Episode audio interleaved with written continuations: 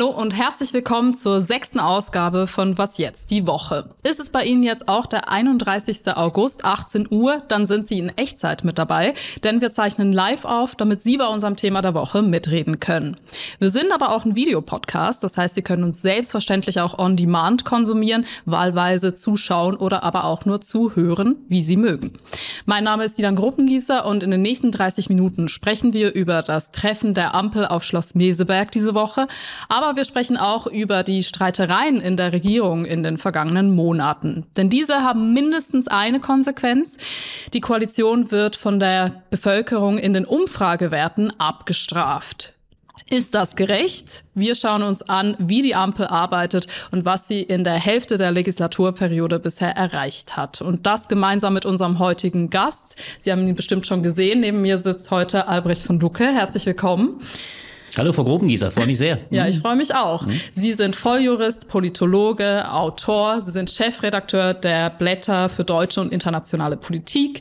Sie kommentieren Redakteur, immer. Wir sind alle gleich bei uns. Oh, wir sind alle ja, Wir sind eine ganz, eine ganz egalitäre äh, ja. Redaktion. Ganz ah, das steht ja, aber ja, irgendwo im Internet geschrieben. Ja, das ist, manchmal taucht das dann auf. Man kann da nicht alles korrigieren, aber wir sind alle gleich. Ah ja, gut. Also gut, alle Chefs. Insofern nicht ihr versehen. Alle Chefs. Alle, alle Chefs, Chefs. Alle Chefs. Okay, wunderbar. Genau, Sie kommentieren regelmäßig im ARD Presseclub, in der Phoenix-Runde, bei Maischberger, mhm. bei Maybrit Illner und heute bei uns. Da freue ich mich sehr. Genau. Wenn Sie der Ampel jetzt eine Note geben müssten, wie würde die ausfallen?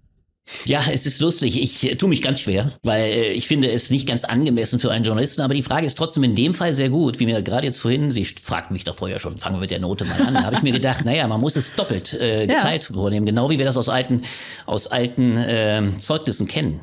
In der Sache, würde ich sagen, hat sie eine zwei bis drei verdient. Zwei bis drei, mittlerweile eher gehen drei, würde ich sagen. Mhm. Aber im Betragen und das ist der entscheidende Punkt, eine glatte Fünf.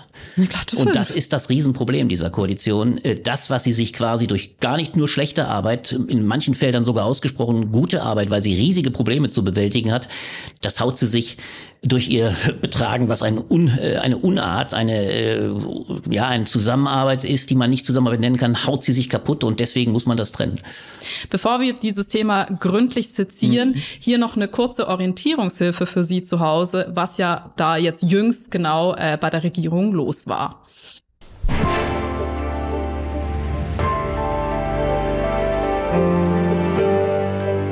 hier im Fußballstadion oder was? Ist das eine Demo? Die Unstimmigkeiten zwischen den Ministerinnen und Ministern der Bundesregierung machten in den vergangenen Monaten Schlagzeilen. Mit Konsequenzen. Die Mehrheit der Deutschen wünscht sich einen Regierungswechsel. Die Spannungen, insbesondere zwischen den Grünen und der FDP, werden öffentlich ausgetragen. Erst wegen des Gebäudeenergiegesetzes von Robert Habeck und dann wegen der Kindergrundsicherung von Bundesfamilienministerin Lisa Paus und des Wachstumschancengesetzes von Bundesfinanzminister Christian Lindner, die sich gegenseitig blockierten. Mittlerweile hat man sich geeinigt.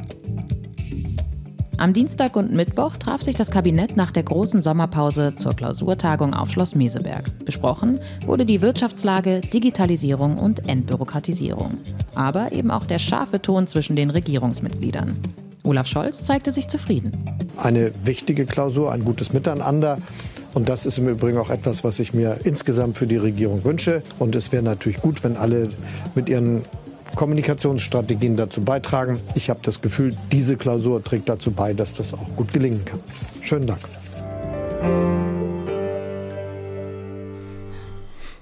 Kurz gefragt zu den Kommunikationsstrategien kommen wir dann gleich nochmal ja, ja. im Detail. Also mhm. der Kanzler ist zufrieden mit Schloss Meseberg. Äh, kann er das sein in Ihren Augen? Ja, das waren sie ja alle drei. Das war quasi schon das äh, Warming-up, das war die kurze Präkader vor, die vor wegnahm, dass es gut werden würde. Danach haben sich alle drei dahingestellt und gesagt, wir haben eine äh, gelungene Klausur erlebt. Ja, man wird sagen können, immerhin ist ein Zehn-Punkte-Plan verabschiedet worden. Viele dieser Punkte sind aber keine neuen Punkte, die waren bereits in früheren äh, Vereinbarungen enthalten. Äh, man hat Geschlossenheit präsentiert. Ich würde aber sagen, ein Stück weit natürlich auch simuliert, weil jeder von uns weiß, diese Geschlossenheit ist in wenigen Tagen wahrscheinlich in Stunden wieder Makulatur. Die Probleme tauchen jetzt alle schon wieder auf. Insofern ist das, und das macht es so dramatisch, die jetzt sechste Klausur in Meseberg, bei der wir immer wieder die gleiche Erwartung gehabt haben. Der, das Modus vivendi, der Stil des Regierens muss sich ändern. Diesmal war es aber besonders dramatisch, weil es die Halbzeit Klausur war. Wir starten in die zweite Halbzeit, die entscheidende Halbzeit, weil, und das macht es so dramatisch, die Erwartungen an diese Koalition mittlerweile so dramatisch abgefallen sind. Sie ist abgestürzt und sie sind natürlich damit umso mehr gehalten, endlich konzertiert zu regieren. Und insofern hatte diese Klausur das große Problem durch den Streit, den Sie beschrieben haben, den ungeheuren Zwist zwischen äh, FDP und Grünen und jetzt dem, ich nenne es mal, dem Backlash, dem Rückschlag von Lisa Paus gegen Christian Lindner, während davor es vor allem die FDP war, die die Grünen ständig blockierte, also regelrecht das Regieren als Opposition gegen die Regierung zum Prinzip und in der Regel immer gegen die Grünen zum Prinzip gemacht hat. Jetzt ist der Streit durch Lisa Paus aufgebracht worden. Insofern stand Meseberg schon unter einem ganz, ganz schlechten Zeichen, einem ganz schlechten Stern und auch das geschlossene Auftreten hat das nicht wettmachen können. Insofern glaubt eigentlich keiner mehr richtig daran, dass jetzt gutes Agieren äh, ja, genau. stattfindet. Genau. Ja, und im Sticheln ist auch Christian Lindner Lindner ganz gut, das gucken wir später nochmal in Ruhe an. Gehen wir ganz kurz ja, auf die ja. Beschlüsse ja. ein. Schon kurz vor der Klausurtagung hat man sich endlich geeinigt, was die Kindergrundsicherung angeht. 2,4 Milliarden Euro fürs Jahr 2025. Mhm. Äh, wir gehen da jetzt nicht mehr drauf ein. Wir haben eine ganze Sendung dazu letzte mhm. Woche. Wenn Sie das interessiert, gucken Sie es gerne, denn mehr ist hier noch nicht passiert. Ein wichtiges Thema der Klausurtagung war aber die schiefe Wirtschaftslage in Deutschland. Die Regierung will raus aus der Rezession und das Instrument dazu soll das Wachstumschancengesetz sein von Christian Lindner. Und das hatte eben diese Lisa Paus zuerst blockiert und da gab es eine Bundespressekonferenz mit den beiden und da wurde gefragt, ob sie denn nun den Weg freigebe. Lisa Paus, da gucken wir uns kurz an, was gesagt wurde.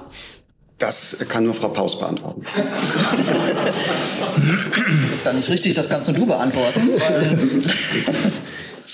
also ohne dich wäre es beim letzten Mal ja schon durchgegangen. Also insofern interpretiere ich äh, das jetzt so, dass äh, es in Meseberg beschlossen werden wird. Ja. Also von mir kein, von mir gibt's keine Einwände. Ja, schön. Also das ist ein ganz netter Tonfall. Man spürt die Spannung. Wie ist das bei Ihnen, Herr von Lucke? Gehen Streitereien auch so nett zu Hause zu Ende? Oder wie machen wir das? Wenn es um so ernste Dinge geht wie eigentlich in der ja. Koalition, empfindet man das als fast schon fatale Diskrepanz. Und ja. das ist ein großes Problem dieser Koalition. Man simuliert auch da Freundlichkeit, man duzt sich nett. Übrigens auch Robert Habeck und Christian Lindner äh, streitet sich aber in der Sache wie die Kesselflicker. Kloppt sich. Und hier ist es ja auch ein ganz interessantes Phänomen. Wenn Sie die Kindergrundsicherung die letzte Woche besprochen haben, kannten Sie ja noch nicht das Ergebnis. Und das sei hier mal gesagt. Lisa Paus, die ursprünglich mit 12 Milliarden gestartet war in der Vorgabe, wurde von Lindner auf einen Merkposten von 2 Milliarden runtergeschrumpft und am Ende, nachdem sie dann sogar sagte, es wäre eine Spanne von zwei bis sieben Milliarden, das war schon ihr erstes Herabstufen, sind es 2,4 Milliarden geworden. Das ist natürlich eine absolute Demütigung der Grünen in der Sache. Mit übrigens garniert noch der Aussage, das wird das letzte sozialpolitische Unternehmen, das ist die Aussage von Christian Lindner gewesen, dieser Koalitionszeit gewesen. Also das zentrale sozialpolitische Projekt der Grünen äh, ist quasi geschrumpft worden bis dort hinaus. Übrigens auch fatalerweise durch das ungeschickte Agieren von Lisa Paus. Sie hat sich gewissermaßen den schwarzen Peter des Störfaktors, der davor klar bei der FDP lag, den hat sie sich mhm. selber zugezogen. Aber sie ist hier klar von Lindner abgestraft worden und jetzt im Umkehrschluss hat Lindner sein eigenes Wachstumschancengesetz noch von 6 Milliarden auf 7 Milliarden erhöht. Äh, das will ich nicht verurteilen. Ich halte das Wachstumschancengesetz für richtig. Aber ich will damit nur sagen, die Grünen haben ein ganz, ganz großes Problem. Sie sind in Sachen GEG e in der umweltpolitischen, also klimapolitischen Hinsicht gedemütigt worden, äh, von der FDP vorgeführt, das Gesetz möglicherweise durchgestochen äh, und jetzt auch auf dem Feld der Kindergrundsicherung. Das heißt, auf beiden Flanken, Sozialpolitik und Klimapolitik, sind sie ungemein geschwächt und das wird ihre Position nicht leichter machen.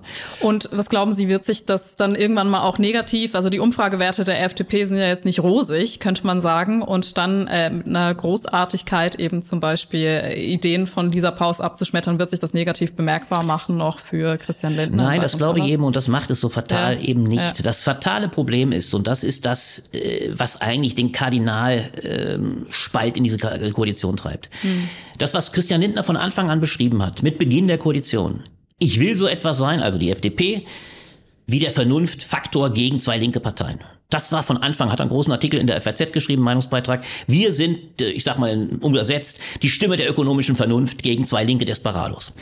Diese Strategie der Selbst Polarisierung und Selbstprofilierung hat die FDP, nachdem sie Landtagswahl für Landtagswahl verlor, nicht überprüft, um vielleicht zu sagen, okay, vielleicht ist es sinnvoller, auch im Sinne des Staates, der Demokratie und des Vertrauens in die Regierung, wenn wir gemeinsame Sache machen und uns nicht immer konträr stellen, sondern sie hat die Schlussfolgerung gezogen, wir müssen noch viel mehr fundamentaler gegen die Grünen halten. Das ist in diesem Jahr 2023 mit dem GEG e quasi äh, kulminiert. Da hat es dann zum absoluten Knall geführt. Mit der Konsequenz übrigens will ich auch nicht beschönigen, dass die Grünen große Fehler gemacht haben. Das sei auch gesagt. Also äh, was da im Hause Greichen äh, und dann von Habeck durchgelassen als Gesetz, was ohne Empfinden für soziale Probleme durchkam, das war fatal. Aber die FDP hat es eben nicht kooperativ oder kollegial behandelt, sondern hat Frontalpolitik gegen die Grünen gemacht. Und jetzt kommt das Fatale. Die FDP FDP fühlt sich in den Reaktionen der Bevölkerung die mittlerweile bestätigt, in Teilen bestätigt. Ja. Weil ein mhm. Teil der Bevölkerung sagt, ein Glück, dass wir die FDP in dieser Regierung haben, die verhindern das Schlimmste. Und das führt dazu, dass die Konfliktlage nicht aufgelöst wird in einem Sinne der Kollegialität und des Kooperativen, was alleine jetzt noch für zwei vernünftige Jahre bürgen würde, sondern ich glaube und befürchte, dass die Konfrontationsstrategie ausgehend von der FDP, aber jetzt von den Grünen genauso beantwortet, aus reiner Frustration, fast schon aus Verzweiflung, dass diese Polarisierungsstrategie weitergehen wird. Und das meinte ich vorhin mit Betragensnote 5. Hm. Äh, und da ist es eben so, dass der Kanzler Unrecht hat, wenn er sagt, es käme nur auf die Kommunikationsstrategien an. Es reicht nicht, wenn der Kanzler das nur beschweigt und hofft, dass die anderen Parteien quasi besseres Spiel betreiben. Nein, er wird viel, viel stärker intervenieren müssen. Er muss viel mehr die Richtlinie der Politik selber bestimmen. Boom. So, da kam jetzt noch eine Frage von Eva via Instagram rein, die passt ja wunderbar an der Stelle. Also in Umf, das ist ja irgendwie für dich dieses Gefühl, was Sie gerade beschrieben haben, dass die FDP fast schon profitiert durch diese Strategie. Das habe ich auch. In den Umfragewerten zeichnet sich das jetzt nicht klar ab. Also da sieht es jetzt auch nicht ebenso toll aus für die FDP. Eva fragt, finden Sie, es liegt größtenteils eben an der FDP, dass die Wahrnehmung der Ampel so negativ ist? Sie haben jetzt eigentlich gerade das Gegenteil gesagt, ne?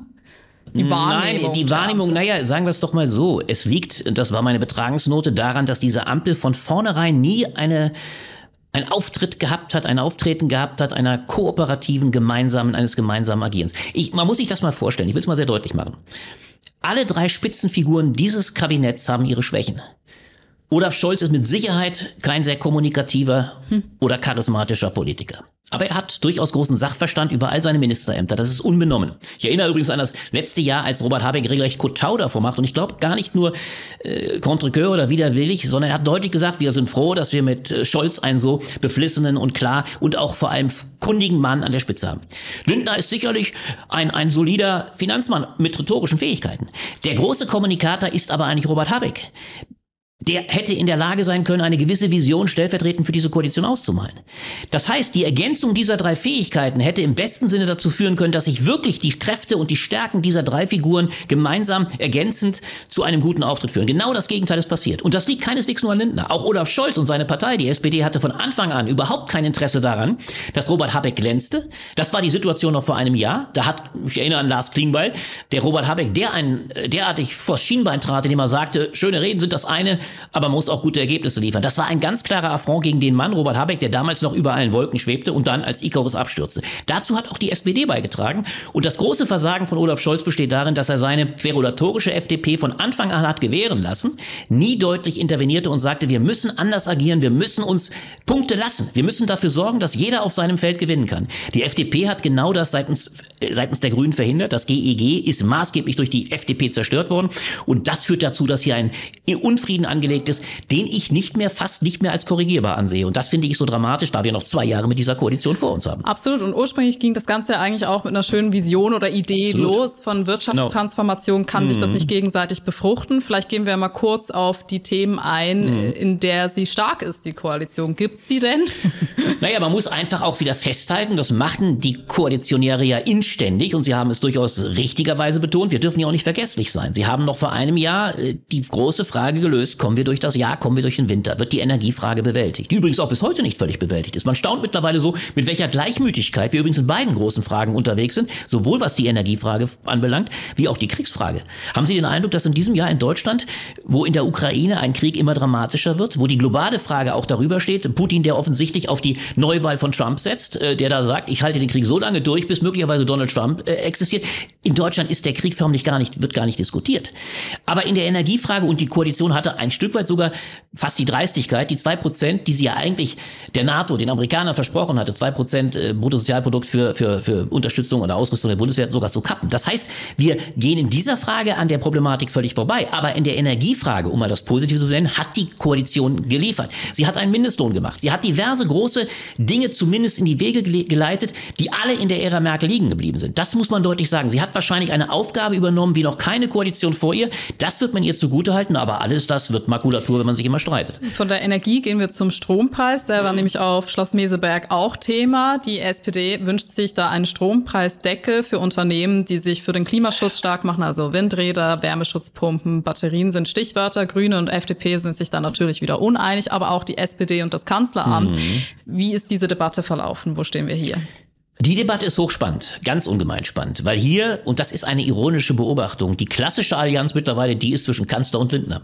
Also die beiden Finanzminister, denn Olaf Scholz war bekanntlich ja der Vorgänger von Christian Lindner, sind der Meinung, man kann über einen Industriestrompreis, eine feste Bindung, letztlich nicht das erreichen, was man will, nämlich die Unterstützung der Betriebe, die es brauchen, sondern man droht eher gewissermaßen Subventionen auszuschütten, äh, die dann vielleicht sogar die falschen bekommen. Also eher wirtschaftsfeindlich zu agieren. Äh, diese sehr stark marktliberale Position wird gekontert, ironischerweise, von den Grünen, die da weit offensiver sind mit dem Wirtschaftsminister, Mittlerweile aber auch von der SPD-Fraktion. Also der Riss geht mittlerweile mitten durch die SPD und es ist keinesfalls nur Olaf Scholz, äh, der jetzt hier die Unterstützung der Ministerpräsidenten hätte. Nein, es ist die Fraktion, es sind aber die starken Ministerpräsidenten. Herr Weil in Niedersachsen, VW-Chef, beziehungsweise mit VW hinter sich, Frau Dreier in äh, Rheinland-Pfalz mit dem großen äh, Player BASF, die beide darauf drängen und viele andere übrigens auch, die darauf drängen, wir müssen einen Strompreis haben, einen festen Industriestrompreis, damit wir nicht die großen Konzerne in die Krise bringen und andere auch. Das heißt, das ist für Scholz eine ganz, ganz fatale Situation, weil er sich so weit aus dem Fenster gelehnt hat. Er hat gesagt, ein fester Strompreis für die Industrie wäre fatal, wäre absolut äh, unökonomisch.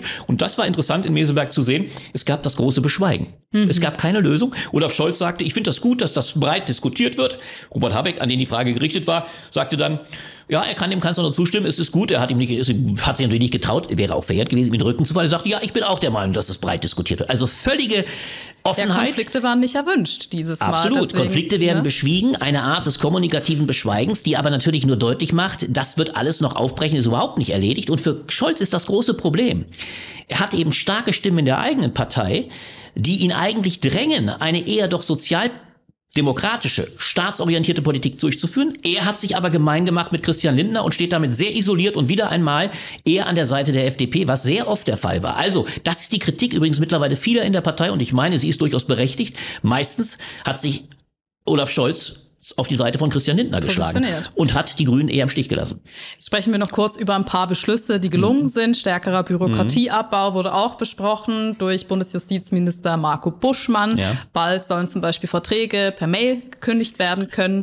Dann Themenwechsel. Nancy Faeser, ähm, Bundesinnenministerin, hat jetzt Moldau und Georgien als sichere Herkunftsländer einstufen lassen oder will sie einstufen lassen, damit Asylverfahren schneller bearbeitet werden können. Dann haben wir neu auch das Recht auf Selbstbestimmung das die Änderung des Geschlechtseintrags für trans- und nicht-binäre Menschen erleichtern soll. Gemeinsamer Entwurf von Lisa Paus und Marco Buschmann. Also da wurde man sich einig. Jetzt haben Sie es vorher schon kurz auch angesprochen, das Wachstumschancengesetz, äh, das finden Sie durchaus sinnvoll. Glauben Sie denn, diese 7,7 Milliarden Euro werden es tun? Werden's Nein, richten? die werden es ja natürlich mit Sicherheit nicht tun, aber es ist ein Schritt in eine richtige Richtung. Und wenn Sie so andere Gesetze angucken, also Marco Buschmann hat sich gewaltig feiern lassen, beispielsweise, dass Aufbewahrungsvorschriften äh, von Aktenaufbewahrungsvorschriften von 10 auf 8 Jahre reduziert werden. Das hat also schon eher Amüsement ausgelöst, obwohl das zu einer großen Staats, äh, einem großen Akt des Staatsbüro äh, der Staatsbürokratieabbaus gemacht hat. Also das halte ich dann doch für relativ äh, kleinteilig. Auch andere Dinge, mal deutlich zu sagen, man wird diese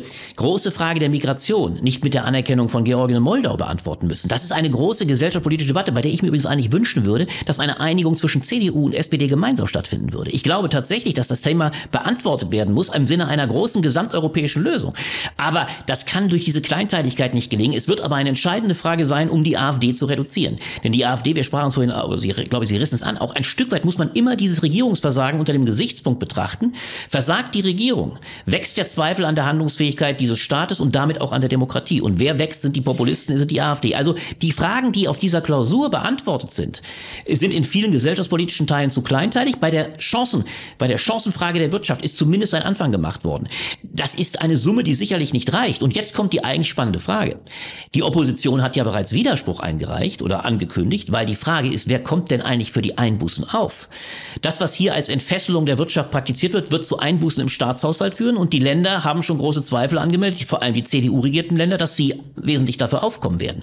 Das heißt, die eigentlich viel größere Frage, und das ist der nächste Streitpunkt, der im Hintergrund steht, ist die Frage, wird Christian Lindner bei den Grünen, aber auch bei der SPD immer mit seiner schwarzen Null durchkommen? Oder ist die viel größere Frage der Entfesselung auch von Wirtschaftlichkeit einerseits äh, Reduktion, äh, äh, Entbürokratisierung, auch Erleichterungen in Sachen Steuern und dergleichen in einem bestimmten, auch ökologischen Bereich, da ist ja einiges drin. Aber muss es nicht auch darum gehen, und das ist die große Kardinalfrage, Gelder vielleicht in der Aufnahme von Schulden doch wieder freizusetzen, um die riesigen Infrastrukturprobleme zu lösen, um bessere Schulen zu ermöglichen. Das ist die eigentliche Kardinalfrage und da geht der Riss mit natürlich mitten durch diese Koalitionäre. Auf jeden Fall, das ist nicht die Agenda von Christian, Christian Lindner, Lindner der übrigens hier nochmal mit einem Quote ähm, erklärt, was er halt auch schwierig findet an der Koalition. Die Koalition ist schwierig, äh, das kann niemanden überraschen. Ähm, die drei Parteien haben völlig unterschiedliche Programme. Der öffentliche Eindruck ist nicht zufriedenstellend. Okay, das stellt er jetzt nichts Neues für uns fest, aber Olaf Scholz derweil sagte im Sommerinterview äh, dem ZDF, nee, der ARD, Entschuldigung, dass er durchaus zufrieden sei, was die Performance angeht der Koalition. Wir haben ja sehr, sehr viele Entscheidungen getroffen, in viel größerem Tempo, als das in den letzten Jahrzehnten der Fall war. Aber ist das wirklich so? Wir werfen mal kurz einen Blick auf eine Statistik. Da vergleichen wir mal äh, das Tempo der Ampel mit der GroKo 21 und 17. Da sehen wir, in der Halbzeit der Legislaturperiode ist die Ampel ungefähr gleich auf wie 2017. Die GroKo 2021 hatte da schon zwei Drittel eingelöst. Also so ganz stimmt das nicht. Naja, Sie müssen einen kleinen Unterschied machen. Gut. Die Frage ist die, was die erfüllt, auf was sich was, die erfüllten Versprechen ziehen. In der Tat, das ist die entscheidende Frage. Und ich ja. glaube, er hat nicht ganz Unrecht, dass er sagt, die Vorhaben Vorhaben dieser Ampel. Waren weit größer als das, was Angela Merkel das muss man hart sagen, ein Stück weit euch durch, durch Aufschieben, durch Beschweigen, durch Kaschieren uns hinterlassen hat. Das muss man dieser Ampel immer zugutehalten. Die Probleme, die sich akkumuliert haben, die Frage der Energie, die Abhängigkeit von Russland, die plötzlich durch das Kappen, das muss man übrigens immer dazu sagen, weil mittlerweile immer die Legende geht, äh, Deutschland hätte sich äh, vom Gas, russischen Gas abgeschnitten. Nein, es war ja Putin, der sagte, ob der Unterstützung Deutschlands, der richtigen Unterstützung der Ukraine durch Deutschland, hat er das Gas gekappt. Und wir haben uns dummerweise aber davor, interessanterweise natürlich immer auch unter Teilhabe der SPD, die meistens an den großen Koalitionen beteiligt war, haben wir uns in totale Abhängigkeit Russlands begeben. Also das heißt, diese Schritte der Entkopplung, auch die Frage der, der Zeitenwende, mal militärpolitisch gedacht, sicherheitspolitisch, das sind schon äh, Aktionen, die eine andere Dimension haben. Da muss man ihm äh, dieser Koalition zugutehalten, dass sie wirklich ganz anderes anpackt. Gezwungenermaßen, deutlich mhm. gesagt. Aber äh, das wird man hier zugutehalten. Das Schlimme ist bloß, und das war ja die Quintessenz von Meseberg. Der schönste Satz war doch, äh, den Christian Lindner sagte, das ist eine Koalition, in der wird gehämmert gehämmert und geschraubt. Und das macht auch Geräusche. Das war natürlich genau das, was der Kanzler nicht hören wollte. Der hatte nämlich in diesem besagten Interview auch gesagt, wir wollen jetzt Geräuschlosigkeit praktizieren. Und dann sagte er dann als Antwort, wir haben jetzt dafür den Schalldämpfer. Wir machen das mit Schalldämpfer jetzt. So. Das Problem ist nur, es gibt leider bei einer solchen Streitigkeit in einer Koalition keine technische Lösung. Das würde dem Kanzler ganz gern, ganz passen, wenn er ein technisches Instrument wie einen Schalldämpfer hat. Das ist das Problem. Es reicht nicht. Olaf Scholz rennt mittlerweile mit seiner eigenen Beschwichtigungsstrategie, mit seiner Strategie, die immer cool, wir, wir haben alles im Griff, bleibt ruhig, bleibt gelassen. Er erhöht den groß, die große Kluft in der Bevölkerung, der, der Kluft zwischen Anspruch und Wirklichkeit wird so deutlich wahrgenommen, dass er endlich nach vorne gehen muss und ganz anders agieren muss. Er muss frühzeitig die Konflikte erkennen, sie befrieden im Hinterzimmer durchaus oder beziehungsweise in der Klausur. Das ist ja eigentlich der Sinn einer Klausur. Man muss im Geheimen besprechen, was man danach geschlossen und äh, eigentlich vertritt. Nur das kann die Lage ändern. Da wird aber ein Schalldämpfer, den er jetzt fordert, nicht reichen. Ja, und er wird ja auch abgestraft von den Umfragewerten. Absolut, also absolut. er hat, glaube ich, jetzt 26 Prozent. Ja. Angela Merkel zum Beispiel damals ja sehr konstant und, lang. Äh, wir haben noch eine Sprachnachricht von Carsten N. gekriegt, der ist ein bisschen anderer Meinung. Der mhm. möchte das, das ist nicht ganz ohne, diesen, diesen Job zu machen in Krisenzeiten mit Kriegen, mit Pandemien, dann auch noch die richtigen Entscheidungen zu treffen. Und ich muss sagen, ich bin als Bürger der Bundesrepublik Deutschland hoch zufrieden mit dem Regierungshandeln der Ampel. Und gerade weil die Entscheidungsfindung sich manchmal länger hinzieht, wird am Ende eine runde Sache daraus. Kann man den Schluss ziehen, je länger es geht, desto runder wird es am Ende? Nein, ganz im Gegenteil. Ich befürchte das Gegenteil. Ich hätte gern bei Carsten N., der so geflissen spricht, gerne mal gewusst. Ich will jetzt nicht anheischig sein, mir zu sagen, äh, welches Parteibuch er hat, müsste man jetzt äh, recherchieren, aber ich will das gar nicht tun. Aber die Richtung war klar. Also um es deutlich zu sagen, ich bin ganz, um es ganz klar zu sagen, ich bin der Letzte, der nicht genau das anerkennen würde, dass es eine ungeheure Aufgabe ist. Ich werde manchmal eher dafür kritisiert, dass ich sage, es ist die größte Krise, die die Republik je erlebt hat. Und ich habe auch den Eindruck, das ist auch fatal, dass in weiten Teilen der Bevölkerung so überhaupt nicht angekommen ist. Ich kann auch sagen, äh, das ist übrigens auch das, was ich den Politikern immer zugute halte und eigentlich den Stachel dann eher gegen die Bevölkerung richte. Wenn sie sich angucken, in welcher Spaßgesellschaft, übrigens auch meistens medial betrieben, wir nach wie vor leben, hat sich irgendwas übrigens auch öffentlich-rechtlich bei uns nennenswert geändert in den Abendsendungen. Das Problem ist nur, dass mittlerweile auch diese Regierung die die Probleme ja am Anfang klar benannt hat, Begriff Zeitenwende, die Olaf Scholz nicht nur auf den Ukraine-Krieg bezog, sondern darüber hinaus und die man eigentlich noch viel größer machen müsste auf die Klimakrise und die äh, zunehmende fast schon Katastrophe beziehen müsste. Diese großen Probleme werden auch von dieser Regierung zum Teil gar nicht mehr in der Dramatik angesprochen. Übrigens gemeinsam wie die CDU-CSU. Auch die CDU-CSU betreibt keine klare Aussage in Sachen beispielsweise Unterstützung der Ukraine. Das heißt, ja, die Probleme sind riesig.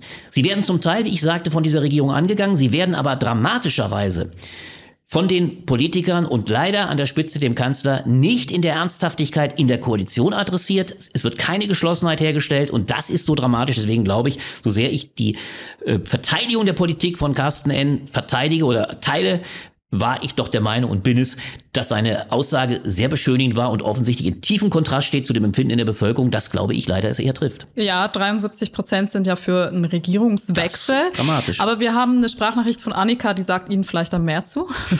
Ja, natürlich streitet die Ampel zu viel. Also wenn man sich das anguckt, was die da veranstalten, ähm, dann ist das natürlich ein großer Faktor, warum gerade die AfD so im Hoch ist. Es kommt halt rüber, als wäre es das letzte Chaos und wär, als wäre unsere Regierung komplett überfordert. Angela Merkel hat mit Sicherheit nicht meine Politik immer gemacht, aber unter ihr war die Regierung, sie wirkte kompetent, sie wirkte stabil. Es gab keinen großen Zoff nach außen, es gab kein Hickhack. Das war schon eine deutlich andere Sache. Dafür hat Frau Merkel natürlich auch wirklich gar nichts angefasst. Ist das jetzt ein faires Assessment und wie sehr ist das vielleicht tatsächlich auch der Grund, ne? diese, diese, diese Frustration auch bei der Bevölkerung? Wie wichtig war halt Angela Merkel als Aushängeschild und fehlt jetzt in dieser Koalition? Ja, sie war ungemein wichtig für viele, aber leider auch für viele, die sich auf diese 16 Jahre Merkel ausgeruht haben. Wir haben ja lange Zeit eine Republik gehabt, die von Merkel beschwichtigt, beschwiegen und kalmiert wurde, also beruhigt wurde. Warum Merkel 2013 so kolossal die Wahl gewann, mit, ich glaube, über 40, fast 40 Prozent, also in Richtung fast absolute Mehrheit, war ein einziger Satz, Sie kennen mich. Also es war eine Gesellschaft, die sich so auf Merkel eingeschossen hatte. Sie brachte es dann nur selber 2015 in der Fluchtkrise fast zum Schwur und zum Umbruch, weil sie da eine einzige große mutige Entscheidung traf. Äh, wir schaffen das. Äh, und dann natürlich noch von einem Horst Seehofer vor sich hergeführt wurde. Also der Spalt durch die CDU-CSU, das darf man übrigens auch nie vergessen, hat die AfD damals erst so stark gemacht. Trotzdem hat Merkel sicher da auch in Beharrlichkeit manchen Fehler gemacht. Ich würde schon die Meinung vertreten, dass sie da anders hätte umgehen können, auch mit Seehofer. Es war damals also eine, eine Situation, die dann sehr heikel wurde. Aber insgesamt ist es natürlich so, dass Merkel in diesen 16 Jahren eine Reputation auch international aufgebaut hat, an die Scholz bisher nie rangekommen ist. Das ist noch viel dramatischer. Der große Unterschied besteht darin, dass in allen Regierung Merkels, auch übrigens in der äh, schwarz-gelben, die ja eine, eine, ein Hauen und Stechen auch war, aber trotzdem nie der Eindruck einer solchen Krisenhaftigkeit in ungemein krisenhafter Zeit entstand. Und die Werte waren deshalb alle nie so vernichtend. Momentan, und das ist die Dramatik, wenn es zwei Jahre so weitergehen wird, wird der Eindruck in der Bevölkerung wachsen, dass man lieber ein Ende mit Schrecken will, als einen Schrecken ohne Ende. Und diese Tatsache, eine Regierung, die handlungsunfähig erscheint, äh, schwächt die Demokratie. Die Demokratie lebt zu allem zuallererst davon, das ist die eigentliche Wehrhaftigkeit, dass die Regierung gute Ergebnisse erzielt. Und was glauben Sie, was passiert in zwei Jahren mit der AfD, die ja jetzt konstant so hohe Werte hat, um die 20 Prozent? Die AfD äh, geht durch die Decke, wenn es so weitergeht. Das ist auch ein Teil des Zutuns durch die CDU, CSU, die in ähnlicher Weise völlig selbstbezüglich sich jetzt mittlerweile schon mit der Frage trägt, wer bekommt das Feld des Bären, der noch gar nicht erlegt wird, die, der noch gar nicht erlegt ist. Die CDU, CSU zerkloppt sich ja ihrerseits in der Personalfrage, nämlich mit der Frage, wer der nächste Kanzlerkandidat ist, anstatt geschlossen die AfD in all ihren großen Feldern zu stellen, Fehlen zu Fehlern zu stellen. Das ist das Problem. Beide großen Fraktionen, die Regierung wie auch die CDU, CSU, geben einen völligen äh, Eindruck der Ungeschlossenheit ab und die AfD, obwohl die Angriffsflächen auf der Hand liegen, eine Position wie äh, raus aus der EU, eine völlig äh, eigene deutsche Interessen vernachlässigende Position, sind so angreifbar. Oder auch die Tatsache, dass sie eine Sozialpolitik vertritt, die die, die sie jetzt vielleicht zum Teil wählen, nämlich die finanziell Schwachen, am stärksten schwächen äh, würde. Das sind alles Felder, die gar nicht angegriffen werden. Insofern wächst die AfD und wenn es so weitergeht, wird auch das Vertrauen in Demokratie weiter erodieren. Und deswegen, nochmal dem Hörer gesagt, bin ich so kritisch und eigentlich eher fast verzweifelt, was diese Regierung anbelangt, bei aller Akzeptanz, dass sie Großes zu leisten hätte in dieser Zeit, aber es leider nicht schafft. Wir haben noch eine Sprachnachricht von Susanne. Die guten Ergebnisse, die die Regierung macht, die werden immer nicht gesehen. Die Medien neigen dazu, einen Streit, der notwendig ist, immer nur als Streit darzustellen und nicht als Austausch wichtiger Argumente.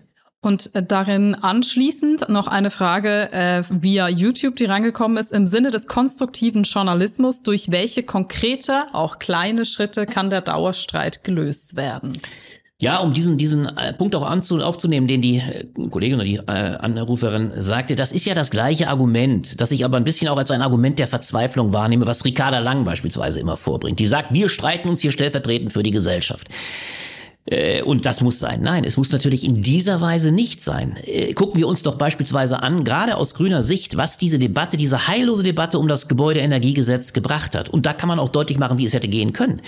Das Gesetz war im Angang verheerend, das will ich gar nicht leugnen. Das hat Robert Habeck ja sogar, der übrigens meistens da der selbstkritischste von allen ist, der selber eingestanden. Er hat Fehler eingestanden, indem er sagte, wir haben die sozialpolitischen Faktoren massiv unterschätzt.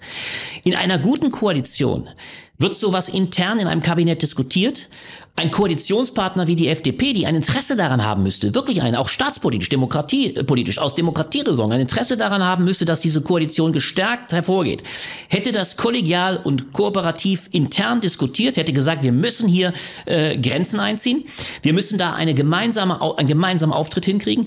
Genau das Gegenteil ist passiert. Und den besten Referenten oder die beste Referenz, äh, den ich dafür ins Felde führen kann, ist der frühere Justizminister Gerhard Baum, Innenminister später, glaube ich auch. Der sagte ganz klar unter Helmut Schmidt wäre es unvorstellbar gewesen, dass drei Fraktionen, die damals übrigens nicht drei waren, damals war die sozialliberale Koalition, damals gab es nur zwei, aber es wäre völlig ausgeschlossen gewesen, dass ein so derartig öffentlich ausgestragener Streit die Koalition in dem Ansehen ständig gemindert hätte. Es wurden solche Diskussionen hart ausgetragen.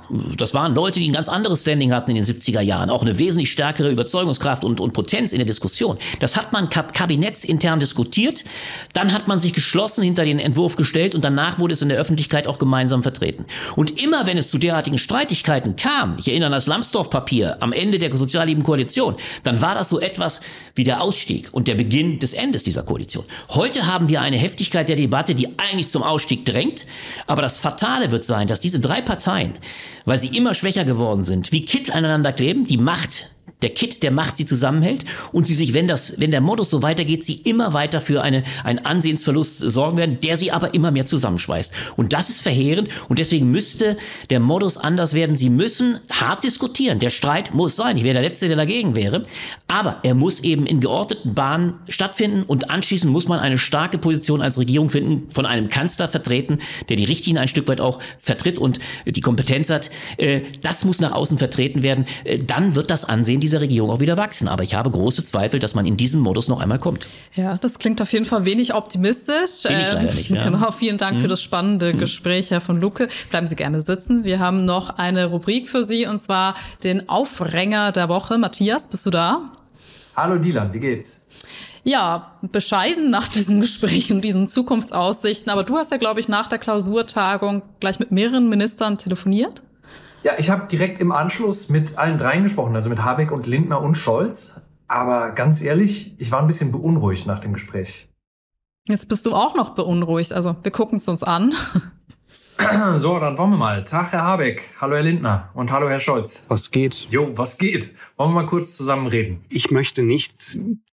Naja, ich will aber Das muss sein. Na, ich sehe schon, Sie verstehen sich wieder bestens. Wir kriegen das alles gut hin. Ja, sind Sie sicher? Also, wenn man mal jetzt den Streit beiseite lässt. Lassen Sie uns zum nächsten Thema wechseln. Nee, genau darüber sollten wir reden. Sie haben ja in letzter Zeit ziemlich viel gestritten. Das ist natürlich jetzt kein Glanzstück gewesen. Und das ärgert mich auch. Wir versauen es uns permanent Der selbst. öffentliche Eindruck ist nicht zufriedenstellend. Gut, alles richtig, aber was machen wir da jetzt? Ähm, die Frage müssen Sie nicht an mich richten. Doch, an Sie alle. Sie haben sich ja jetzt auf Schloss Meseberg getroffen. Alle drei Parteien der Ampel. Auch China hat teilgenommen. Wie bitte? China? Wir haben eine Lücke. Das ist die größte Gefahr, Ja, aber bitte, selbst Deutschland hat doch eine Spionageabwehr. die nicht arbeitet. Ja, an der Stelle hat es mal nicht geklappt. Das äh, kann man nicht aus dem Kopf kriegen. Ach, Herr Scholz, Dinge aus dem Kopf zu kriegen, war jetzt noch nie so Ihr Problem. Erstmal ist die Diagnose nicht Okay, zutreffend. bevor wir da ins Detail gehen, können wir doch mal. China regiert jetzt in der Ampel mit. Ja, auch ein bisschen egal, ne? Weil sie eh längst aufgegeben haben, oder warum? Richtig. Richtig. Natürlich. Aber sie haben doch eine Pflicht. Nein. Doch, dafür sind sie alle drei gewählt worden. Dafür mussten wir allerdings nichts können. Da müssen alle ein Einsehen haben. Nee, ich habe da ehrlich gesagt kein Einsehen. Sie meinten doch vorhin, sie kriegen das alles gut hin. Das habe ich ja selber gesagt. Eben, ja, und irgendwas haben sie doch jetzt auch gemeinsam entschieden. Oder was haben sie da auf Schloss Meseberg gemacht? Das ist so gelaufen, wie ich es eben schon gesagt habe. Wie, was haben sie eben gesagt? Das, was ich eben gesagt habe. Also wir machen lauter wichtige Dinge. Ja, aber was denn? Nennen Sie doch mal eine Entscheidung dieser Regierung, die wirklich gut für die Menschen im Land ist. Das wäre mit der FDP nicht zu machen. Gut, das stimmt, aber mit den anderen ja nun auch nicht. Wir werden es uns weiter schwer machen. Okay, was soll ich da noch sagen? Ich weiß auch nicht, was ich sagen soll. Ich weiß nicht mal, was ich da gesehen habe, aber Matthias, du hast auf jeden Fall alles gegeben. Danke. Ne? Siehst du auch so. Vielversprechend ist dann doch was anderes. Tja, aber dir eine schöne Restwoche. Wir sehen uns nächsten Donnerstag wieder. Danke, Matthias. Ja, danke. Dir auch, Dylan. Bis nächste Woche. Tschüss. Alle Anrufe finden Sie von Matthias Renger bei uns auf dem Zeit-Instagram-Account wie immer. Und Herr von Lucke, jetzt noch einmal ein kurzer Ausblick. Sie haben es zwar schon angekündigt mit Skepsis, aber bald stehen ja auch die Hausrats, äh, die Haushaltsverhandlungen. Das ist. Hausrat, das war schön. Das passt zum heutigen Gespräch. Ja, genau. Vom Haushalt zum Hausrat. Okay, ja. richtig. Nochmal Ja. zum, zu den Ja. Haushaltsverhandlungen, aber ja, also können wir uns da mehr versprechen. Streit. Wir können uns auf Streit gefasst Mehr machen. Streit, Mehr. Streit würde ich befürchten. Ich hoffe das Beste. Ich kann es nur wiederholen. Wir hören die Botschaft der einigen Koalition. Allein mir fehlt der Glaube. Das ist das Problem. Aber ich will durchaus den, die Hoffnung nicht aufgeben. Das sage ich auch bewusst. Ich gebe ja die Hoffnung nicht auf. Deswegen sitze ich hier bei Ihnen. Es Aber- wäre schön, dass man diese Einigkeit findet. Und es ist vielleicht schon so. Es gibt ein letzter Hoffnungspunkt. Es gibt in der FDP durchaus auch Leute. Ich denke an Johannes Vogel. Wir haben den Begriff Sozialklimbim noch gar nicht angesprochen. Es gab ja eine wüste Attacke in der FDP gegen das Kindergrundsicherungsgesetz jetzt äh, von Herrn Schäffler, dem, dem Outlaw gewissermaßen, engstem Buddy von Kubicki. Aber da hat durchaus eine Fraktion innerhalb der FDP mit Johannes Vogel, dem Sozialpolitiker, widersprochen. Es gibt also Leute, auf die man hoffen kann, dass die vielleicht doch zu einem Kooperativen drängen. Und insofern geben wir die Hoffnung nicht auf. Okay, dann hoffen wir, dass die Hoffnung die Qual nicht verlängert und dass da auf jeden Fall was kommt und nicht nur Streit. Wir sind auf jeden Fall jetzt für diese Woche am Ende. Ich hoffe, dass Sie nächste Woche um 18 Uhr wieder live mit dabei sind. Sie können uns gerne auch eine Nachricht schreiben, at, äh, woche.zeit.de, genau, was Sie politisch bewegt, wie Sie diese Sendung finden. Und eben, wir sind auch on demand für Sie verfügbar. Und dann wünsche ich Ihnen allen noch einen schönen Abend. Danke, tschüss.